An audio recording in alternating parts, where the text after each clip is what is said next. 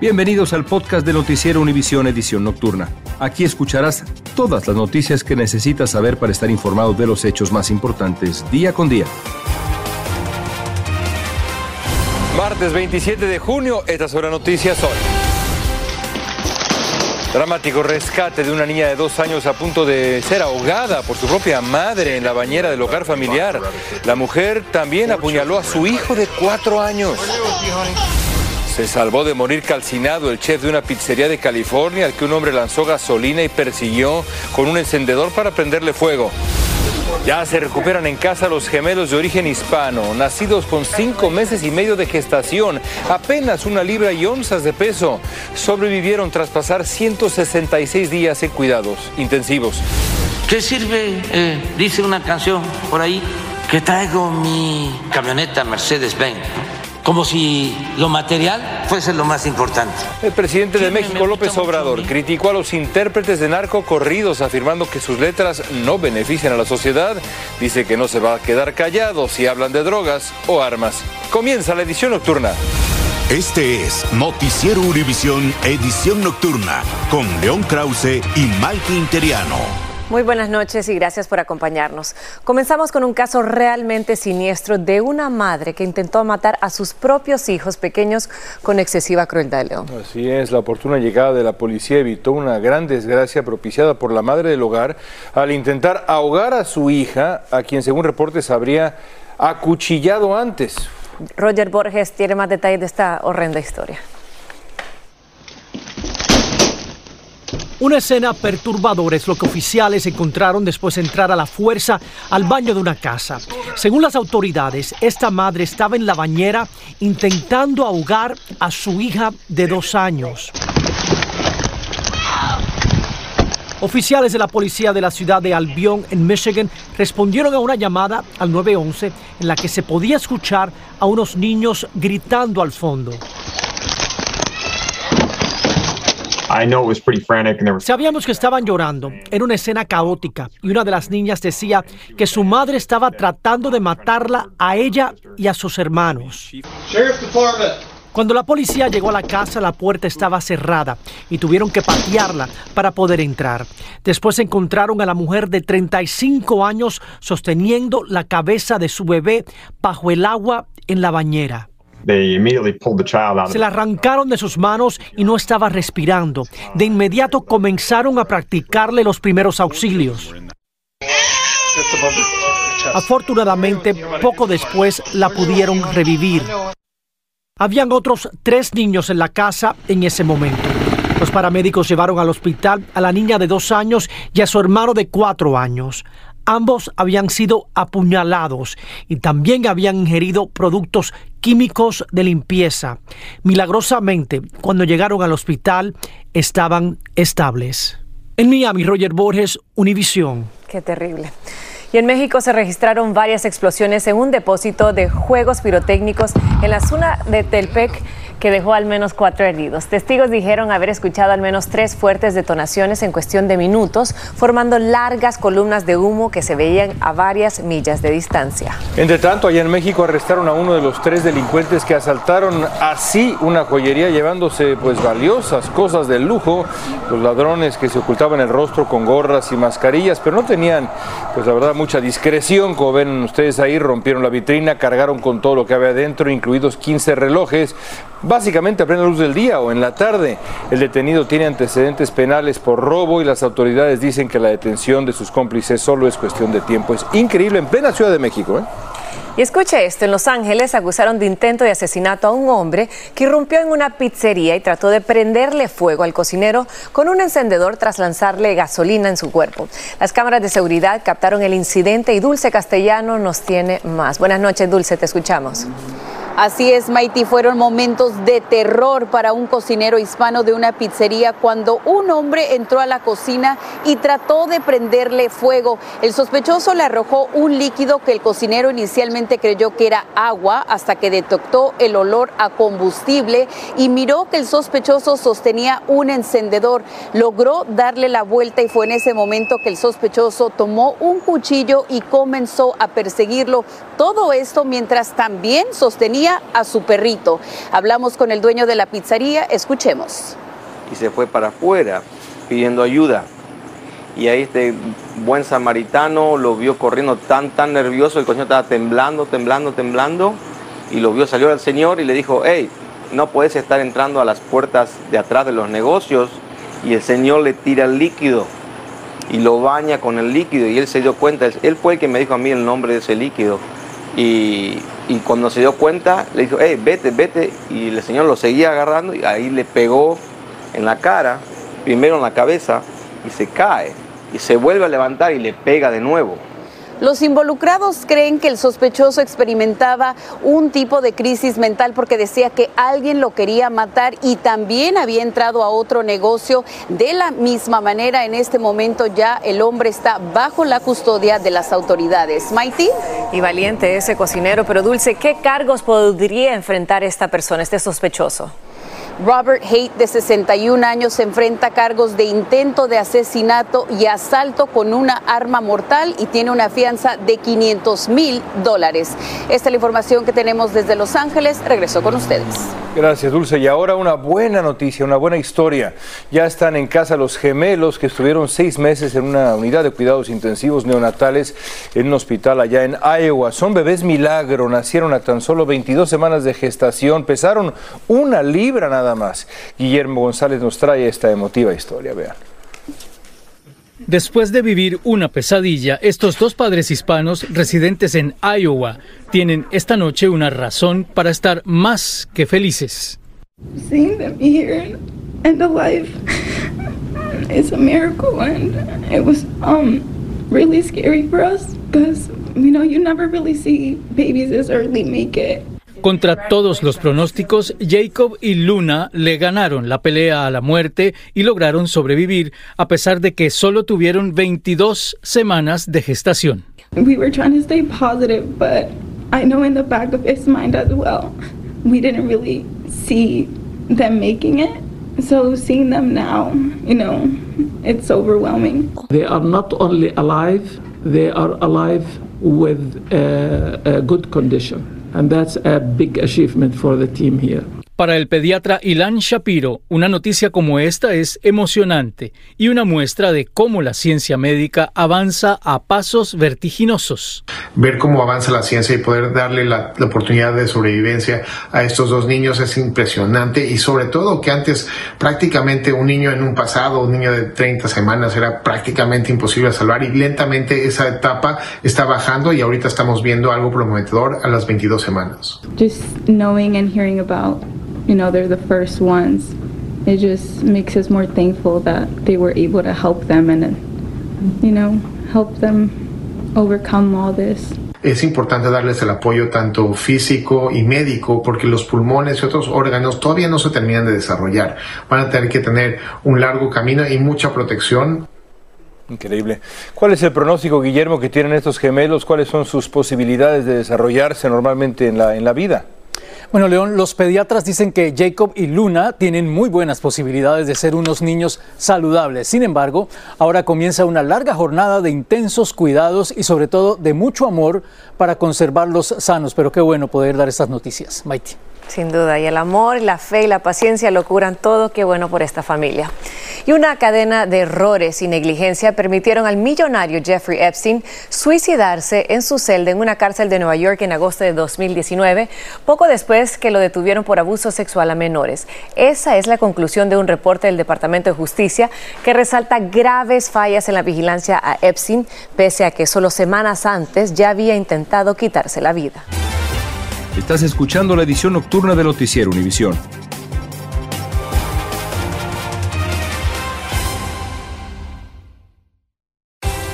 Continuamos con el podcast de la edición nocturna de Noticiero Univisión.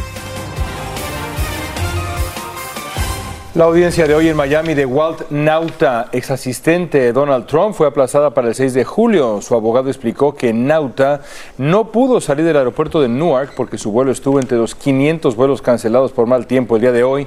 Nauta está acusado de trasladar cajas con documentos clasificados de un almacén de Mar-a-Lago por indicación de Trump. También se le acusa de mentirle al FBI.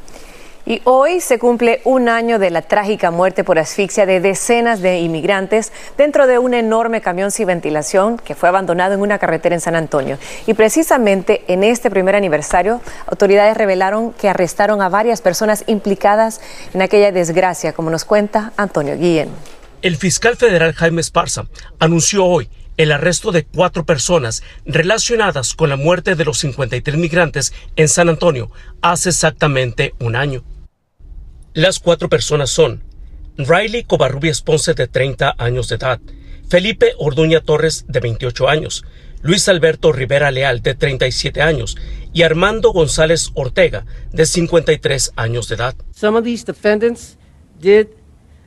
El fiscal federal aseguró el día de hoy que estas cuatro personas que ayudaron al transporte de los migrantes sabían que el aire acondicionado de la unidad no servía. Según documentos dados a conocer el día de hoy, los cuatro estuvieron presentes cuando se abrieron las puertas de ese camión, solo para encontrar que más de 40 de los migrantes ya habían perdido la vida. Hoy los cuatro enfrentan cargos criminales que los pueden llevar a pasar el resto de su vida en prisión. Muy tristes por ello, pues porque Imagínense un año de no, de no ver a él. Por lo que respecta a los primeros dos detenidos al inicio de esta investigación, Cristian Martínez y Homero Zamorano, irán a juicio el próximo 11 de septiembre. En San Antonio, Texas, yo soy Antonio Guillén, Univisión. Gracias, Antonio. Y un padre de familia tomó una desesperada decisión cuando se desató un incendio en su vivienda en Illinois mientras dormían. El hombre rompió una ventana y lanzó a su hija de cinco años desde el tercer piso. Abajo, y por mucha suerte, habían varios policías y buenos samaritanos que colocaron una sábana para atraparla. La novia del hombre y otra menor fueron rescatadas por los bomberos y se recuperan en el hospital. El humo tremendo que viene de los incendios forestales en Canadá envuelve varias ciudades de Estados Unidos. Chicago la está pasando muy mal. La calidad del aire allá en Chicago es de las peores en todo el planeta en este momento. Es por eso que el alcalde de Chicago recomendó limitar actividades físicas y también el tiempo que se pasa al aire libre. Además, se teme que los fuegos artificiales del 4 de julio empeoren toda esta situación. Jorge Muñoz nos explica cómo está la cosa allá. No, hoy no es un buen día para estar afuera y menos para hacer ejercicio. ¿Sientes que puedes respirar normal? No. Mis alergias se las agarro mucho, bastante, son más feos, mis alergias. ¿Qué le puede pasar al cuerpo de las personas si en condiciones de esta calidad del aire están trabajando afuera o están haciendo ejercicio? Bueno, a corto término empieza entrando por los ojos, irritación de los ojos, ojos muy llorosos, luego entra por la nariz, congestión nasal, va hacia los pulmones, causando cortos de respiración, una tos seca. También puede hacer resollido en el pecho, como ese gatito que puede ocurrir. Este mediodía, la oficina del alcalde de Chicago, Brandon Johnson, emitió un comunicado donde recomiendan a los niños, jóvenes, adultos y personas con enfermedades cardíacas o pulmonares y mujeres embarazadas evitar las actividades extenuantes y limitar el tiempo al aire libre también como precauciones adicionales, la ciudad pide a todos los habitantes de Chicago considerar usar cubrebocas, realizar actividades deportivas en interiores y cerrar ventanas de los hogares, además de encender los purificadores de aire. Porque estas partículas de los incendios forestales de Canadá son tan pequeñitas que son un, décimo del diámetro de un pelo en nuestra cabeza. Entonces entra así, va hacia los pulmones y entra la sangre a los otros órganos. Por lo pronto este día pudimos observar ya algunas personas utilizando cubrebocas. Y es que no a pocos, hoy les costó más trabajo respirar. Ah, pues mucha alergia, bastante alergia y hay mucho humo y harta construcción. Ante esta mala calidad del aire que prevalece en la ciudad, lo más recomendable es que la población se mantenga al tanto de los monitoreos que emitan las autoridades para saber si es recomendable volver a realizar actividades al aire libre. Reportando desde Chicago, soy Jorge Muñoz, Noticias Univisión. Gracias, Jorge. Y la policía de Los Ángeles allanó una pizzería que resultó ser nada menos que un super laboratorio de drogas disfrazado de restaurante. En lugar de productos para elaborar pizzas, en el establecimiento los agentes encontraron bandejas de comida con ingredientes activos de cannabis y tinas usadas para hacer los aceites.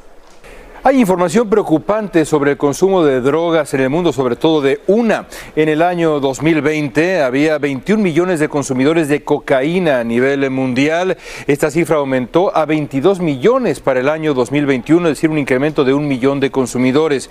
Incluso el cultivo de coca pasó de 234 mil hectáreas en 2020 a cerca de 315 mil en 2021, un aumento considerable. Pero no todo son malas noticias, ya que en ese mismo año las autoridades incautaron más de 2.000 toneladas de esta droga. Lamentablemente la producción sigue creciendo y se ha mantenido a la alza desde el año 2015.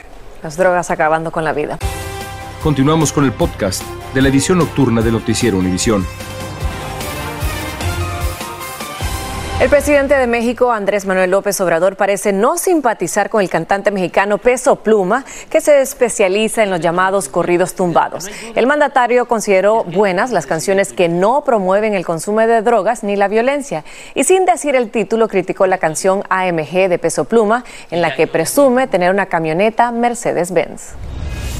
¿Qué sirve, eh, dice una canción por ahí, que traigo mi eh, Mercedes, ven, no nos vamos a quedar callados cuando dicen de que son buenas las tachas y que tienen eh, una arma calibre 50 Añadió que no debe aceptarse lo que lleve al consumo de drogas porque eso es usar el dolor humano para enriquecer una minoría.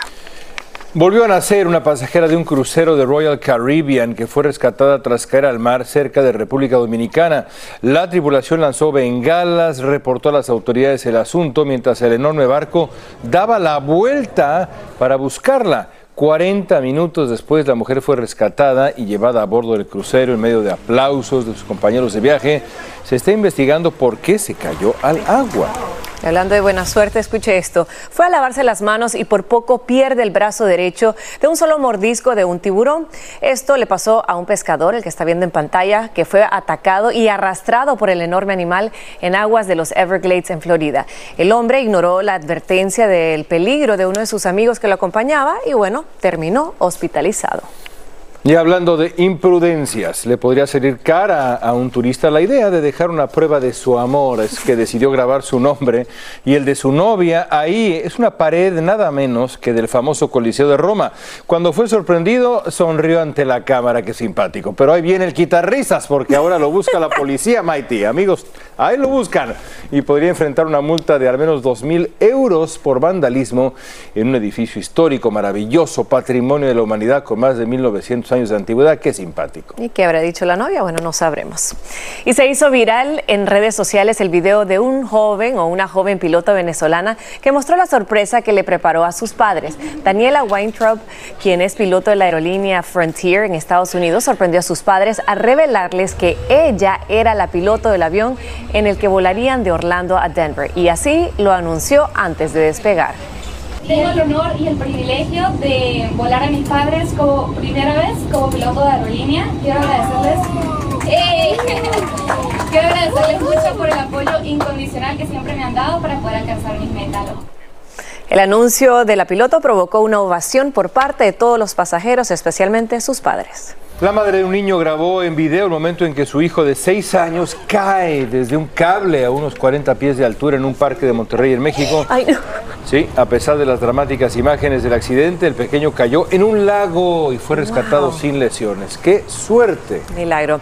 Y vamos a ver las imágenes de la vida de un chimpancé que estuvo enjaulada durante 28 años en un laboratorio de investigación en Nueva York. Leo. La organización sabe a los chimpancés, rescató a Vanilla, vea nada más, deja su recinto y ve por primera vez el cielo. Cuando salía fue recibida con un abrazo por el chimpancé. Bueno, sus cuidadores dicen que Vanilla se lleva muy bien con los otros 18 chimpancés y enhorabuena para ella. Gracias por escucharnos. Si te gustó este episodio, síguenos en Euforia, compártelo con otros, públicalo en redes sociales y déjanos una reseña.